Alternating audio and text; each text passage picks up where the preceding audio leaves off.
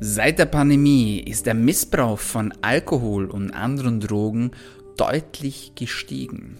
Über die Hälfte der Jugendlichen in den USA trinken regelmäßig und circa ein Viertel der Jugendlichen praktizieren sogenannten starken episodischen Alkoholkonsum. Doch ist Alkohol wirklich immer schlecht? Und können wir aus Alkohol auch gesundheitsfördernde Effekte beziehen? Genau um diese Themen geht es heute im Daily Med Podcast, deinem Podcast zu Medizin, Gesundheit und Langlebigkeit. Mein Name ist Dr. Dominik Klug und dieser Podcast soll dir dabei helfen, besser, länger und vor allem gesünder zu leben. Dafür haben wir auf wöchentlicher Frequenz Gesundheitsexpertinnen und Experten bei uns zu Gast und wir sprechen über verschiedene Themen. So auch heute wieder und gleich geht's los mit unserem brandheißen Topic, nämlich Alkohol und dessen Einfluss auf unsere Gesundheit. Wenn du zum ersten Mal mit dabei bist, dann musst du wissen, der Podcast ist kostenlos. Wir schalten hier keine Werbung, wir versuchen dir nichts zu verkaufen. Und dafür wünschen wir uns von dir eine Kleinigkeit, nämlich, dass du uns pro Episode, die dir gefällt, einen Freund oder eine Freundin zur Show bringst.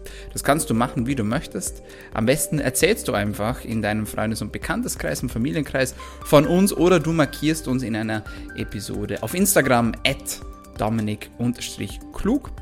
Aber du kannst uns natürlich auch abonnieren. Wir sind auf allen gängigen Podcast-Kanälen vertreten, vor allem auf Soundcloud, auf Spotify und auf Apple Podcasts. Wir denken, das ist ein fairer Deal und das ist das Intro zur heutigen Podcast-Episode Let's dive in. Alkohol und der Einfluss auf unsere Gesundheit. Bevor wir losstarten, noch eine wichtige Information. Unsere Neujahrsaktion, vier Wochen kostenloses Coaching, dauert nur noch bis zum Ende diesen Monats. Das heißt, wenn du deine Gesundheit angehen möchtest, wenn du endlich weniger Gewicht, mehr Gewicht haben möchtest, eine bessere Verdauung, deine Ernährung optimieren möchtest, mehr Energie, besser schlafen möchtest, dann trag dich gleich ein für ein kostenloses Beratungsgespräch bei uns. Wir coachen dich vier Wochen kostenlos. Jetzt liegt es an dir. Neue Studien sind alarmierend. 64% der Jugendlichen in den Vereinigten Staaten trinken regelmäßig und 45% der 12- bis 18-Jährigen sind regelmäßig betrunken.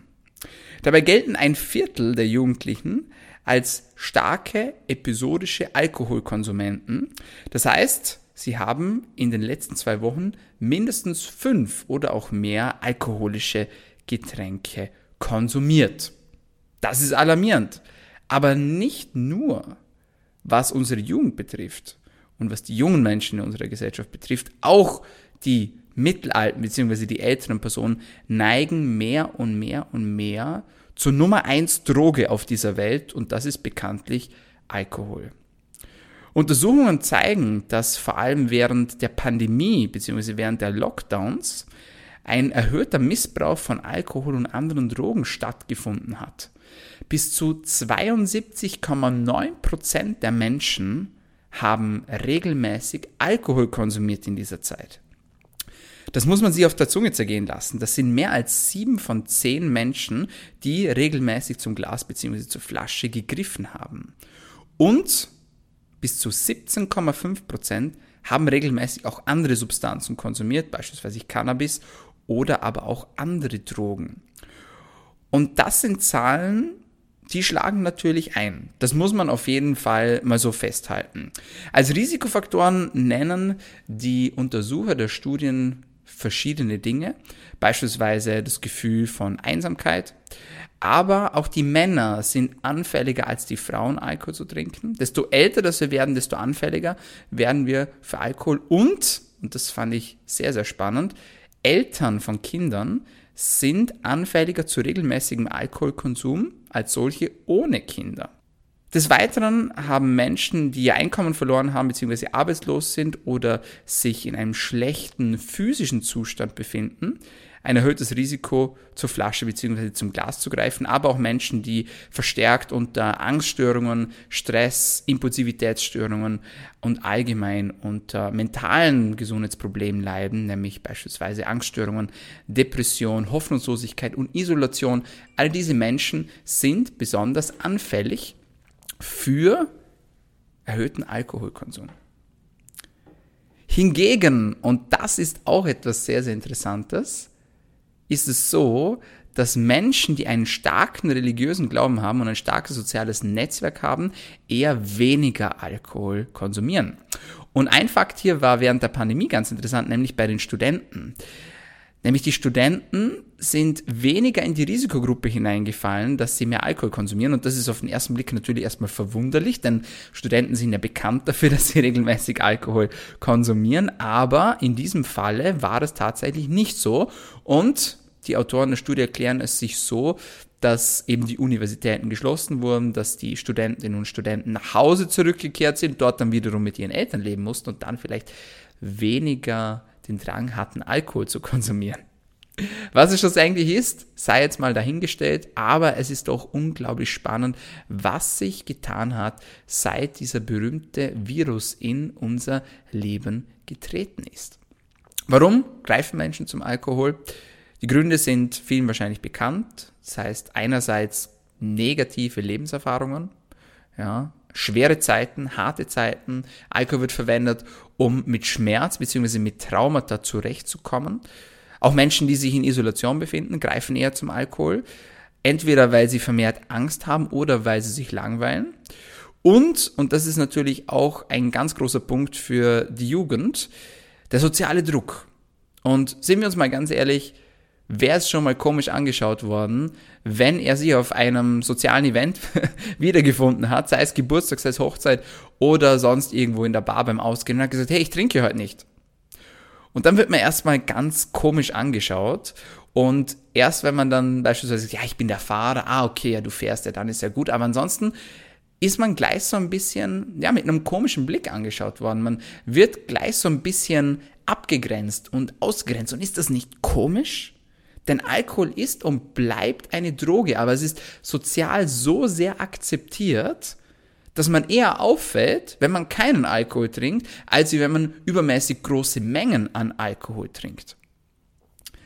Und genau darum soll es jetzt heute auch gehen in diesem Podcast, nämlich mal herauszufinden, ist Alkohol überhaupt so schädlich, wie man immer hört und sieht? Und gibt es vielleicht sogar gesundheitsfördernde Effekte von Alkohol? Denn wir wissen ja, die Dosis macht das Gift. Und so ist es auch beim Alkohol. Und es gibt ganz spannende Studien und Daten und ich habe hier mal ein paar mitgebracht heute in diesem Podcast und euch ein paar wichtige Informationen zusammengefasst. Und ich möchte starten mit den Daten zum moderaten Alkoholkonsum. Das ist ja immer sowas, was man hört. Man sagt, okay, wenn man moderat Alkohol konsumiert, dann ist das ja gar nicht mal so schlecht, ja. Wichtig ist nur, dass man nicht zu viel konsumiert. Aber was heißt eigentlich moderater Alkoholkonsum? Moderater Alkoholkonsum heißt, dass man ein bis zwei Getränke, alkoholische Getränke pro Tag konsumiert. Warum eins bis zwei moderat gilt als ein Getränk für Frauen und zwei Drinks pro Tag für Männer. Alles, was darunter sich befindet, spricht man vom leichten Alkoholkonsum oder eben gar kein Alkoholkonsum und alles, was drüber befindet, geht dann schon Richtung schwerer bzw. sehr schwerer Alkoholkonsum. Also ein Drink für Frauen pro Tag und zwei Drinks für Männer pro Tag. Und wir sehen ganz klar, dass wenn man diese magische Schwelle überschreitet, dass wir damit unserer Gesundheit nichts Gutes tun. Das heißt, wenn wir über dieses magische Limit drüber gehen, dann, sagen die Daten, erhöht sich die Gesamtsterblichkeit und erhöht sich das Risiko für spezifische Erkrankungen und zwar deutlich, je nach Quelle, bis zu 39 bis über 126 Prozent. Und zwar unabhängig vom Getränk. Das heißt, wer über diesen moderaten Alkoholkonsum Alkohol konsumiert, der tut seiner Gesundheit nichts Gutes. Wie ist es jetzt aber, wenn man in dieser Range bleibt? Oder vielleicht sogar etwas unter dieser Range bleibt? Und da sieht man in den Studien, dass es tatsächlich zu einem reduzierten Sterberisiko, vor allem bei Herz-Kreislauf-Erkrankungen, kommen kann, auch wieder unabhängig vom Getränk. Ein systematischer Review zeigt hier aus dem Oktober 2022 genau dieses Faktum. Und in dieser Studie wurden insgesamt mit allen Studien zusammengezählt über eine Million Menschen analysiert und untersucht und man sieht tatsächlich, moderater Alkoholkonsum kann sogar unsere Gesundheit zumindest auf Herz-Kreislauf-Ebene unterstützen. Die Frage ist jetzt aber natürlich, welches Getränk soll man denn zu sich nehmen? Also besser Wein oder besser Bier oder Whisky, whatever. Und tatsächlich scheint der Wein und hier vor allem der Rotwein nochmals einen kleinen Vorteil gegenüber anderen Getränken zu haben, nämlich nochmals ein ca. 25% erniedrigte Sterberate bei Herz-Kreislauf-Erkrankungen bei moderatem Konsum. Also nochmal ein Glas pro Frauen für Frauen oder ein bis zwei Gläser pro Tag für die Männer. Jetzt tritt logischerweise die berechtigte Frage auf, ja, was ist denn besser, Rotwein oder Weißwein? Wir wissen ja, wir können den Wein in diese großen Gruppen klassifizieren.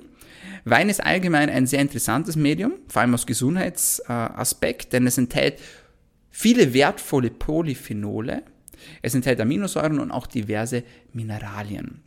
Und fangen wir mal beim Rotwein an. Der Rotwein ist deswegen interessant, weil er bis zu zehnmal mehr von diesen ja, gesundheitsfördernden, positiven, wertvollen Polyphenolen enthält als beispielsweise Weißwein und vor allem hat er mehr Resveratrol. Mehr Resveratrol. Der Grund dafür ist der Fermentierungsprozess der Trauben und wir sehen, dass ein moderater Rotweinkonsum auf mehreren Ebenen helfen kann, um die Herz-Kreislauf-Gesundheit zu verbessern. Nämlich, moderater Rotweinkonsum kann dabei helfen, die Entzündungs- und Oxidationsprozesse in unserem Körper zu hemmen. Es kann die Blutgerinnung unterstützen, einen positiven Einfluss auf das Immunsystem haben, die Insulinresistenz verbessern, also den Blutzuckerhaushalt unterstützen und auch den Blutdruck supporten. Darüber hinaus kann der moderate Rotweinkonsum einen positiven Einfluss auf unser Cholesterinprofil haben. Beispielsweise kann es das gute Cholesterin, das sogenannte HDL, erhöhen, das schlechte Cholesterin, das LDL, senken.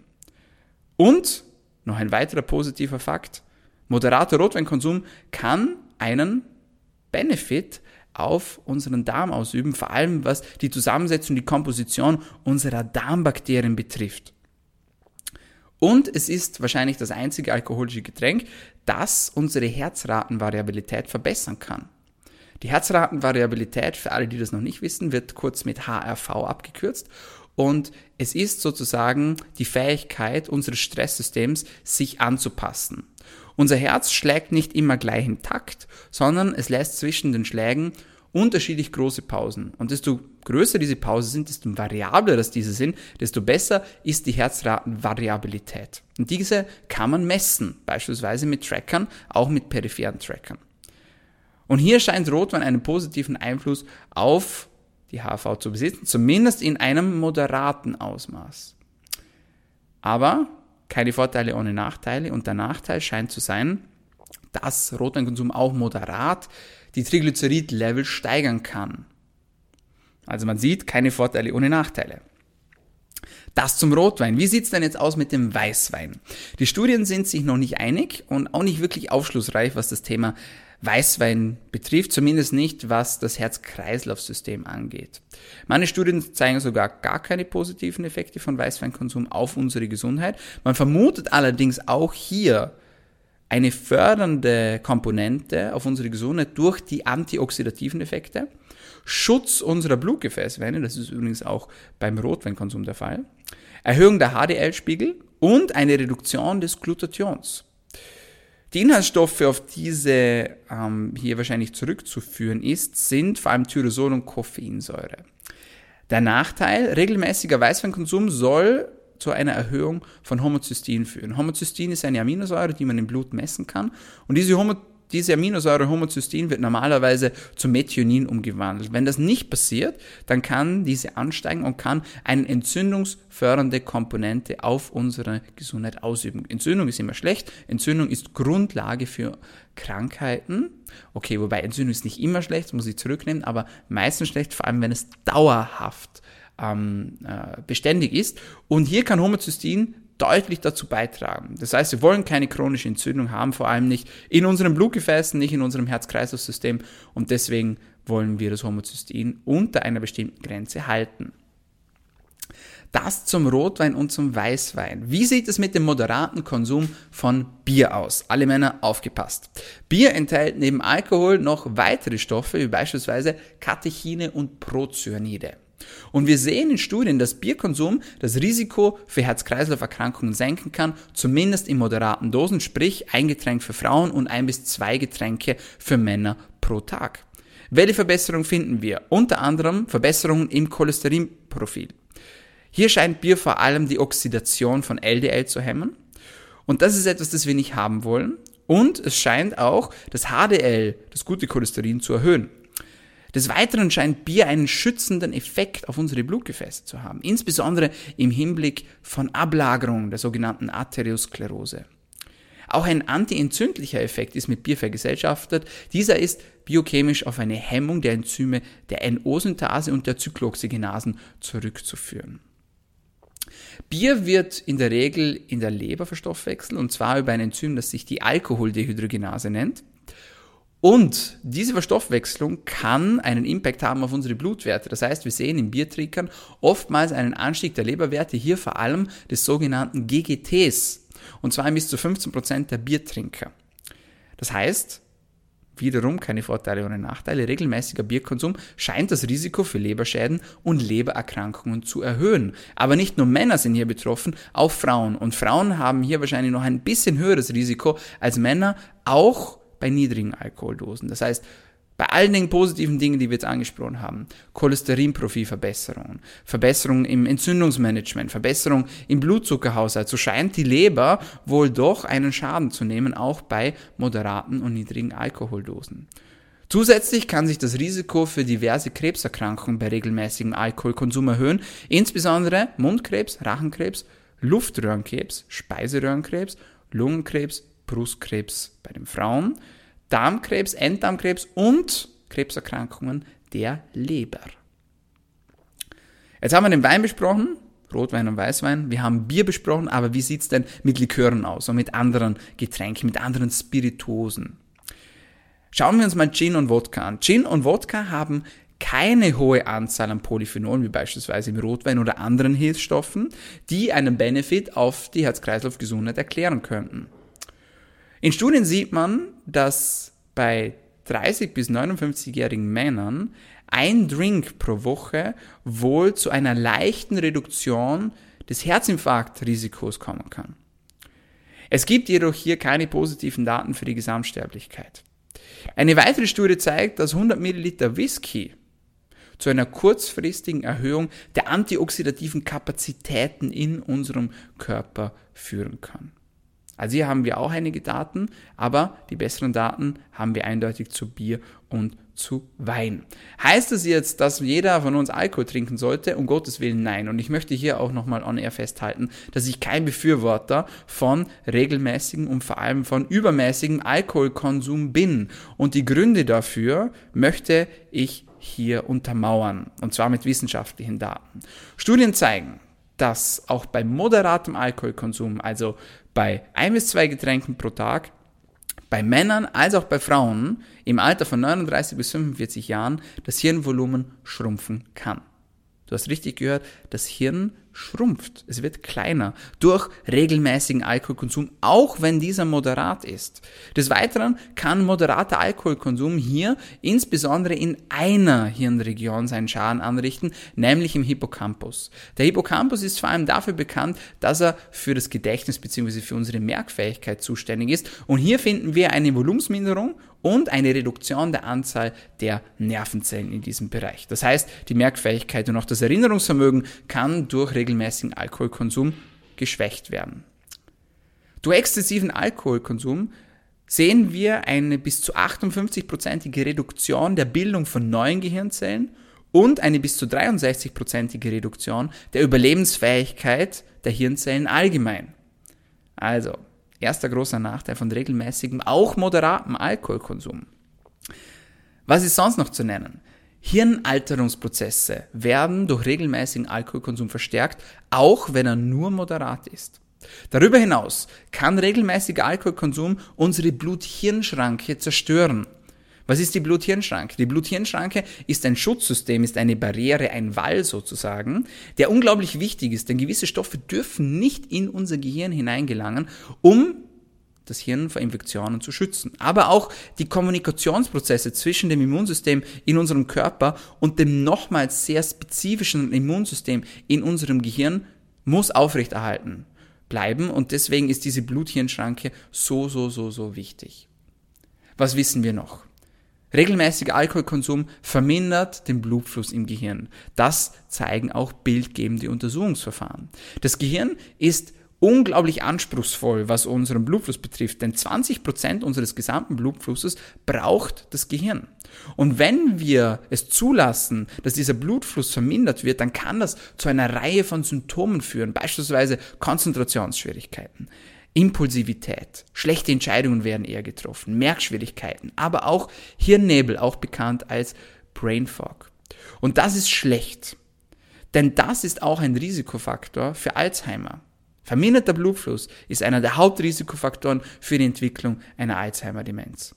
Und wir sehen bei moderaten Trinkern, also bei moderatem Alkoholkonsum im Vergleich zu denen, die gar nicht trinken oder nur sehr wenig trinken, dennoch ein bis zu 57 erhöhtes Risiko für Demenzerkrankungen. Darüber hinaus kann regelmäßiger Alkoholkonsum unsere mentale Gesundheit schädigen. Das heißt, man sieht beispielsweise ein erhöhtes Risiko für Depressionen. Und abschließend möchte ich noch auf eine weitere Komponente eingehen, auf die Alkohol auf jeden Fall einen Impact hat und wo auch noch ein bisschen Aufklärungsarbeit nötig ist. Denn sehr oft wird Alkohol als Einschlafhilfe benutzt. Man trinkt am Abend noch das ein oder andere Getränk, so ein bisschen runterzukommen, man fährt ein bisschen herunter und kann dann vielleicht sogar besser einschlafen. Ist denn das wirklich so? Und wir sehen ja, eindeutig, Alkohol kann die Einschlafzeit tatsächlich verkürzen. Aber, und jetzt kommen die großen Abers. Punkt Nummer eins. Alkohol zerstört unsere Schlafarchitektur. Alle, die schon länger unseren Podcast hören, die wissen, dass der Schlaf aus verschiedenen Phasen besteht, beispielsweise dem REM-Schlaf oder dem Tiefschlaf. Und hier sehen wir, dass Alkohol diese Schlafphasen zerstören kann, vor allem in der zweiten Nachthälfte und insbesondere den REM-Schlaf, in dem wir sehr, sehr intensiv träumen. Zweitens, Alkohol erhöht das Risiko für Schnarchen und für eine Krankheit, die sich OSAS nennt, obstruktives Schlafapnoe-Syndrom. Das heißt, es kommt zu kurzen Atempausen, zu Atemaussetzern und folglich zu weniger Sauerstoffverfügbarkeit in unserem Körper und dass das schlecht ist, dafür muss man nicht Medizin studiert haben, um das zu verstehen. Drittens, Alkohol erhöht das Risiko für verfrühtes Aufwachen bzw. für verkürzten Schlaf. Und für alle, die gerne feiern gehen oder die oft oder regelmäßig Alkohol konsumieren, die wissen das vielleicht. Und last but not least, Punkt Nummer vier, erhöht Alkohol allgemein das Risiko für Schlafstörungen. Zu guter Letzt möchte ich noch auf eine wichtige Sache hinweisen. Und das ist etwas, das ich selbst noch nicht lange weiß und das ich in meiner Vergangenheit oft falsch gemacht habe. Denn in meiner Jugend habe ich mir oft gedacht, okay, man war jetzt aus, man war feiern, ja, man hat einen getrunken und dann tut man seiner Gesundheit noch ein bisschen etwas Gutes und gibt sich noch ein bisschen Fischöl, ein bisschen Omega-3-Öl beispielsweise. Und Studien zeigen ganz klar, dass der Konsum von Alkohol in Kombination mit mehrfach ungesättigten Fettsäuren, also beispielsweise mit Omega-3, deutlichen Impact auf unsere Leber haben kann. Das heißt, das Risiko für Leberschäden, für Lebererkrankungen erhöht sich. Deswegen, merke dir, wenn du diesen Podcast hörst und du nur eine einzige Sache daraus mitnimmst, niemals, niemals Omega-3 und Alkohol miteinander kombinieren. Dasselbe gilt übrigens auch für Fructose.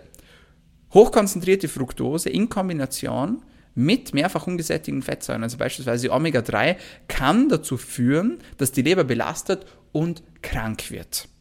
Also zusammengefasst, Alkohol, die Gesellschaftsdroge Nummer eins, immer mehr verfügbar und immer mehr Menschen greifen dazu.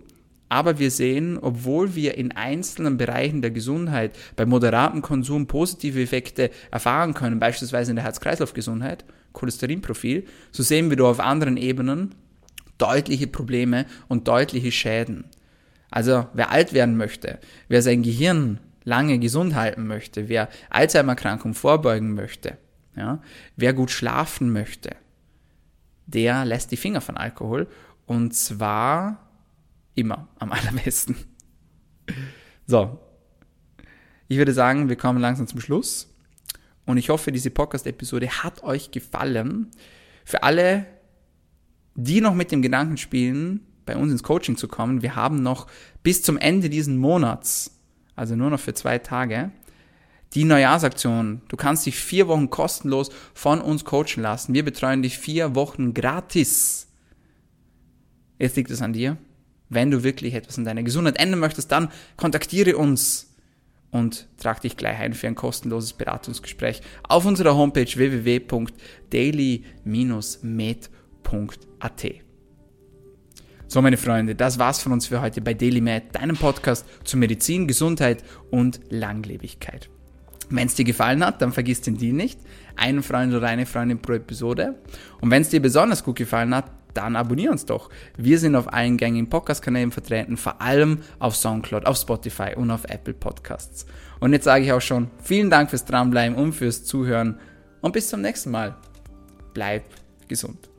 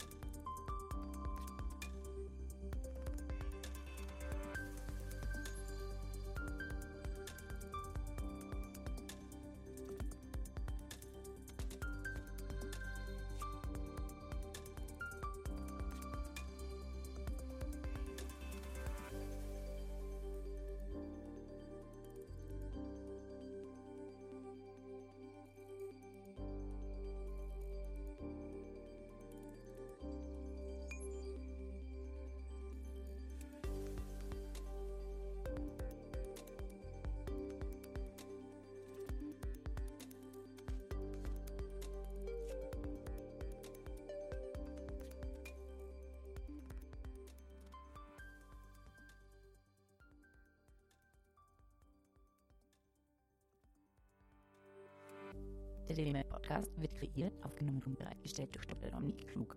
Theoretische und praktische Hacks und Tipps, die in diesem Podcast geteilt werden, dienen ausschließlich deine Informationen und ersetzen keine Diagnose, Behandlung oder Prävention von Krankheiten. Bevor du Produkte konsumierst oder Biohacks umsetzt, die in diesem Podcast erwähnt werden, konsultiere deinen Gesundheitsexperten oder eine medizinische Fachkraft. Vor der Einnahme von Produkten lies stets die Packungsbeilage, um etwaige Gegenanzeigen auszuschließen, um potenzielle Nebenwirkungen zu vermeiden. Wenn du vermutest, dass du ein gesundheitliches Problem oder medizinische Fragen hast, konsultiere eine medizinische Fachkraft. Dr. Dominik Klug übernimmt keine Haftung für etwaige negative Folgen, die aus der Anwendung der im Podcast genannten Inhalte resultieren. Meinungen und Statements von geladenen Gästen sind ihre eigenen und werden nicht zwingend von Dr. Dominik Klug befürwortet. Geladene Gäste im Podcast haben eventuell direktes oder indirektes Interesse am Verkauf von den Podcast genannten Produkten oder Dienstleistungen. Die Glaubwürdigkeit oder Qualifizierung der geladenen Gäste wird durch den Podcast weder repräsentiert noch gewährleistet. Dieser Podcast gehört Daily Med.